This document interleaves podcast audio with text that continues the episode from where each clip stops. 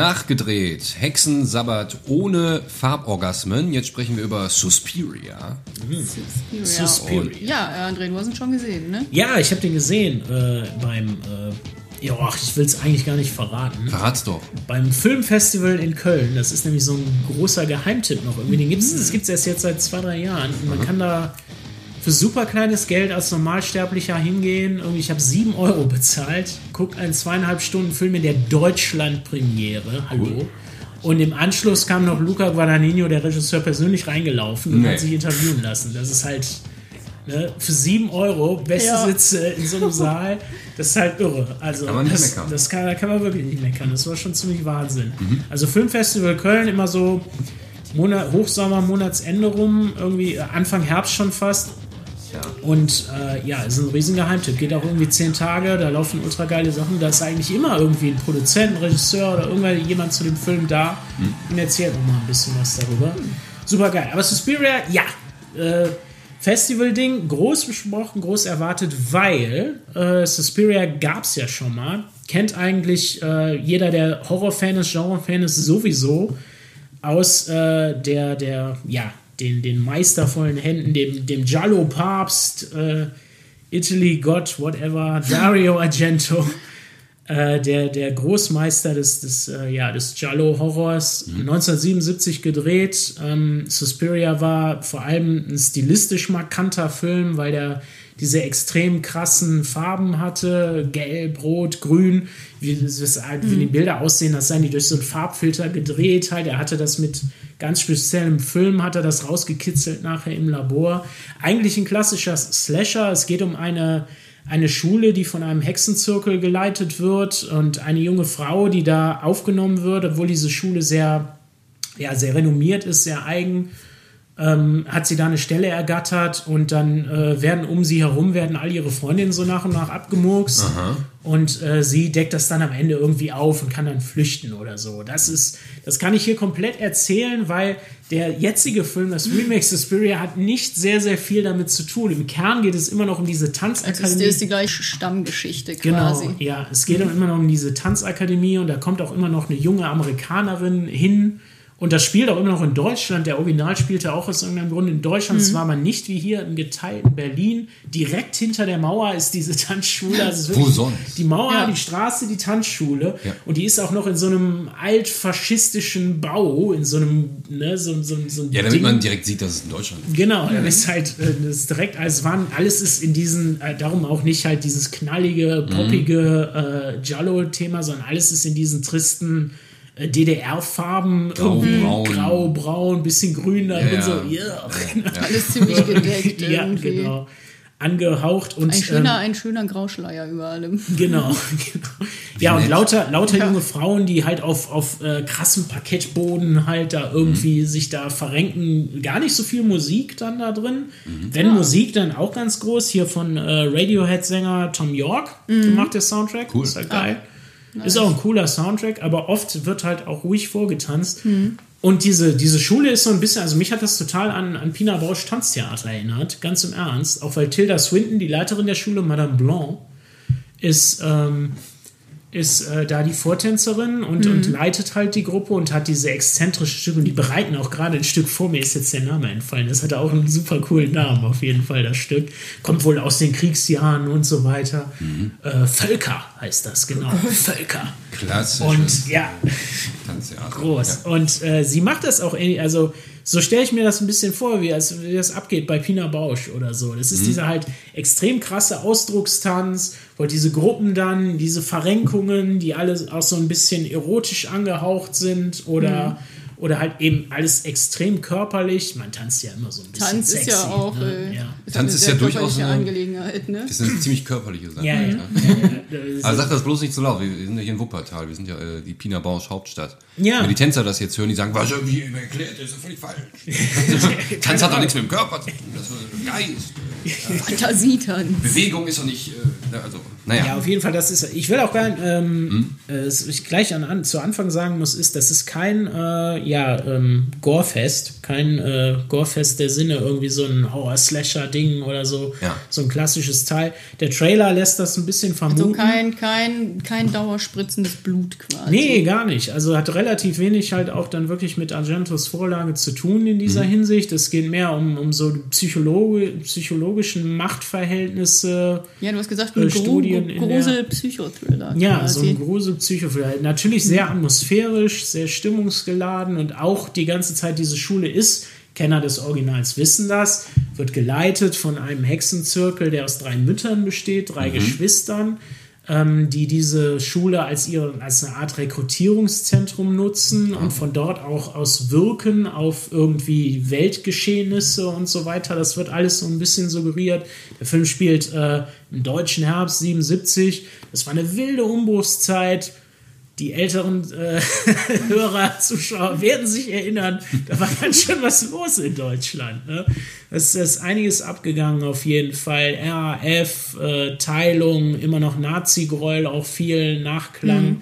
Und ähm, das ist hier alles im Film auch immer wieder präsent. Das wird immer also durch Radiosendungen, aufgeladen Fernsehen, ja, von der Stimmung her. Ne? Total, da ist unheimlich viel. Das äh, ist dem Herrn Guadagnino sehr, sehr wichtig, von diesen Machtverhältnissen zu erzählen, dieser Umbruchzeit. Und er versucht da irgendwie so Parabeln zu, zu herzustellen zu den Machtverhältnissen in dieser Schule, vielleicht zu sagen, dass da dunkle Mächte irgendwie was, irgendwie irgendwo. Das wird alles nicht krass ausformuliert, das ähnlich wieder im Also Original. anzudeuten, dass im Grunde die Kräfte über die Schule hinaus wirken. Genau, auch. genau, ja. das ist halt alles. Ne? Und da drin in der Schule ist halt auch alles so ein bisschen im Argen, weil halt gerade sich so ein bisschen gestritten wird, wer übernimmt jetzt äh, die, die Leitung an sich. Da, Ja. ist, da steht, ist wohl auch ein Umbruch an. Und das wirbelt halt alle so ein bisschen auf. Die Schule ist kein Ort des Todes in dem Sinne. Also in dem, in dem Original waren die Mädchen immer in Gefahr, wurden halt da irgendwie aufgeschlitzt von irgendeinem Mörder. Das ist hier nicht so. Die Hexen sind eigentlich äh, sind eigentlich sehr gut zu ihren Schülerinnen, sind, äh, machen Geborgenheit. Da ist irgendwie, da ist eine Menge irgendwie, weiß ich nicht, feministische Power hinter, dass die Mädels sich alle irgendwie selbst so ein bisschen beschützen. Ja. Aber die, die nicht mitmachen oder die, die nicht funktionieren, die, die nicht Oh. da reinpassen, die werden zur Seite geschafft. ne? Und äh, das, das, hat der, das hat der Film halt auch. Also natürlich, Mhm. da sind so ein paar Sachen. Am Anfang ist eine ist äh, verschwunden, eine der Schülerinnen. Die Susie, die neu gespielt von Dakota, Dakota Johnson, auch ganz toll. Tilda Swinton, Dakota Johnson, die beiden waren schon in Bigger Splash zu sehen. Ähm, Dakota Johnson ist natürlich berühmter durch ihre Fifty Shades. Ne? Da hat sie ja die Fifty Hauptrolle. Shades of Suspiria. Aber sie ist Fifty Shades of Suspiria, yeah. Also wir haben eine Tanzschule, die wird von Hexen geleitet. Genau, die wird von Und Hexen wie, äh, geleitet. wie äußert sich das so? die Hexen. Die Haben die, haben die spitze Hüte auf und grüne Gesichter? nee, die sehen, ich finde. Und eine Warze auf der Nase, ja, genau. und eine Warze auf der Nase und eine Hakennase. Ja, ja, genau. ja. lange schwarze Ich glaube, Klamotten. ich Ja. glaube, ich glaube, Sie haben so ein. Knusperhäuschen. Ich, ich, habe, ich habe einen komischen Verdacht, aber ich bin mir die nicht ganze Zeit sicher. auf Besen von Raum zu Raum. Sie sprechen mit ihrer Katze. Eine Nee, Frage das habe ich Ganze noch. hat so ein bisschen, ne, da im Hintergrund scheinen da irgendwie so schwarze Messen abzulaufen oder sowas manchmal. Die haben halt alle, das sind so sektenähnliche Verhältnisse, keine Mhm. Ahnung. Es gibt halt sehr strenge Regeln, da sind aber alle auch wieder ausgelassen und da ist halt irgendwie so eine, da ist eine gewisse Hierarchie in der Gruppe, aber alle tun gleichzeitig so, als wären sie irgendwie frei, so ein bisschen hippie-mäßig. Mhm. Ähm, ja, ist halt schwer zu definieren. Frauendynamiken, was weiß ich darüber? Keine Ahnung. So, das, äh, das kann man dann alles, aber für mich sah das halt Das aus. hört sich gerade an wie mein Opa. Frauendynamik. Was weiß ich denn? Die, äh, wie gesagt, Tilda Swinton erinnert mich schon irgendwie an Pina Bausch. Die trägt dann immer diese. Frauen, weiß doch kein Mensch, was mit denen los ist. Die sind, die sind immer nur schlecht gelaunt und haben Blasenentzündung. was Das stimmt, das ist ja auch eine Das Wahrheit. ist ja auch richtig. Ja, aber der, der ist schon sehr feministisch auch angehaucht. Auf jeden Fall. Das geht sogar so weit, äh, dass wir hier, ähm, also es gibt, äh, es gibt von außen her, ich sprach gerade davon, dass eine der, der jungen Frauen ist verschwunden und die ist zu einem Psychiater gegangen, einem sehr alten, greisen Mann, der äh, auch irgendwie so ein kleines Kriegstraumata mit sich rumträgt. Der hat wohl seine, seine Angebetete irgendwie nach dem Krieg aus den Augen verloren, weiß nicht, ob die noch lebt oder nicht. Und wird davon so ein bisschen gepeinigt, aber gleichzeitig ist ihm natürlich auch das Schicksal dieser jungen Frau irgendwie geht ihm ans Herz und er versucht dann so ein bisschen zu ermitteln und auch irgendwie die Behörden so ein bisschen aufmerksam zu machen auf die komischen, Ja. ja, auf die komischen Verhältnisse in dieser Schule. Und äh, weil dieser, weil dieser Psychiater, ähm, er heißt Josef, wie hieß er? Josef? Klemperer. Josef Klemperer Klemperer. heißt der Psychiater, weil er so eine prägnante Rolle hat, weil er so präsent ist im Film auch, äh, neben den Frauen, äh, dachte sich Guadagnino einen kleinen Kniff aus. Den will ich hier gar nicht mal verraten. Okay. Aber äh, er dachte sich halt was aus, weil er es eigentlich sehr auf diesem, ja, äh, ne, feministischen Level, femininen Level halten wollte. Er wollte nicht ähm, da zu viel Machismo reinbringen, sagen wir mal so. Und, äh, und ja, einer, einer männlichen Rolle äh, eine derartige Bühne bieten. Das hat ihm irgendwie sein, nicht, dass er was gegen Männer hat. Ne? Ja, anscheinend Er ja hat gerade, das darf man ja auch noch erwähnen, Call Me By Your Name, eine Call Me By Your Name, einer der romantischsten und schönsten Filme des der letzten Jahres. Ja, Ja. war wirklich cool. Oh, mit Army Hammer und dem kleinen Timothy Chalamet. Man merkt, äh, Jantin ist ein Ich großer bin ein Fan. großer Fan dieses Ja, Films, ja, auf jeden ja, Fall. hatte auch wirklich Es eine war sehr ein Highlight, Stimmung. Ist doch klar, dass Frauen diese ein Filme Highlight des gefällt, letzten ne? Sommers. Weil die Männer da keine Gefahr darstellen. und keine Kriege machen. Die sind alle oder? ganz süß. Nein, die sind ganz, ganz süß und verliebt und Planschen in Bächen rum. eine Genau. der schönsten. Spritzen sich nass. Genau. Ja, das war, das war, das war Ja. zauberhaft und total romantisch, ihr, ihr, ihr Banausen. Du hast mich benetzt. benetzt?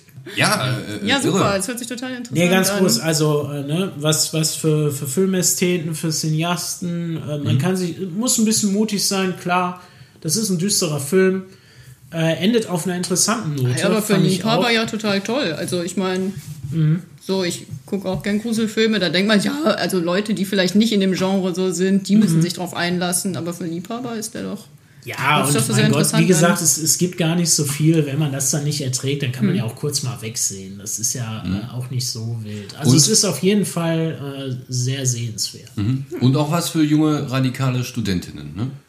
Das sowieso, klar, natürlich, warum nicht? So, äh, Dakota Johnson in dem Film äh, ne, mit der roten Mähne, die die ganze Zeit durch die Gegend wirbelt, wenn sie wild umhertanzt, da So stellst du schon, dir Feministinnen vor.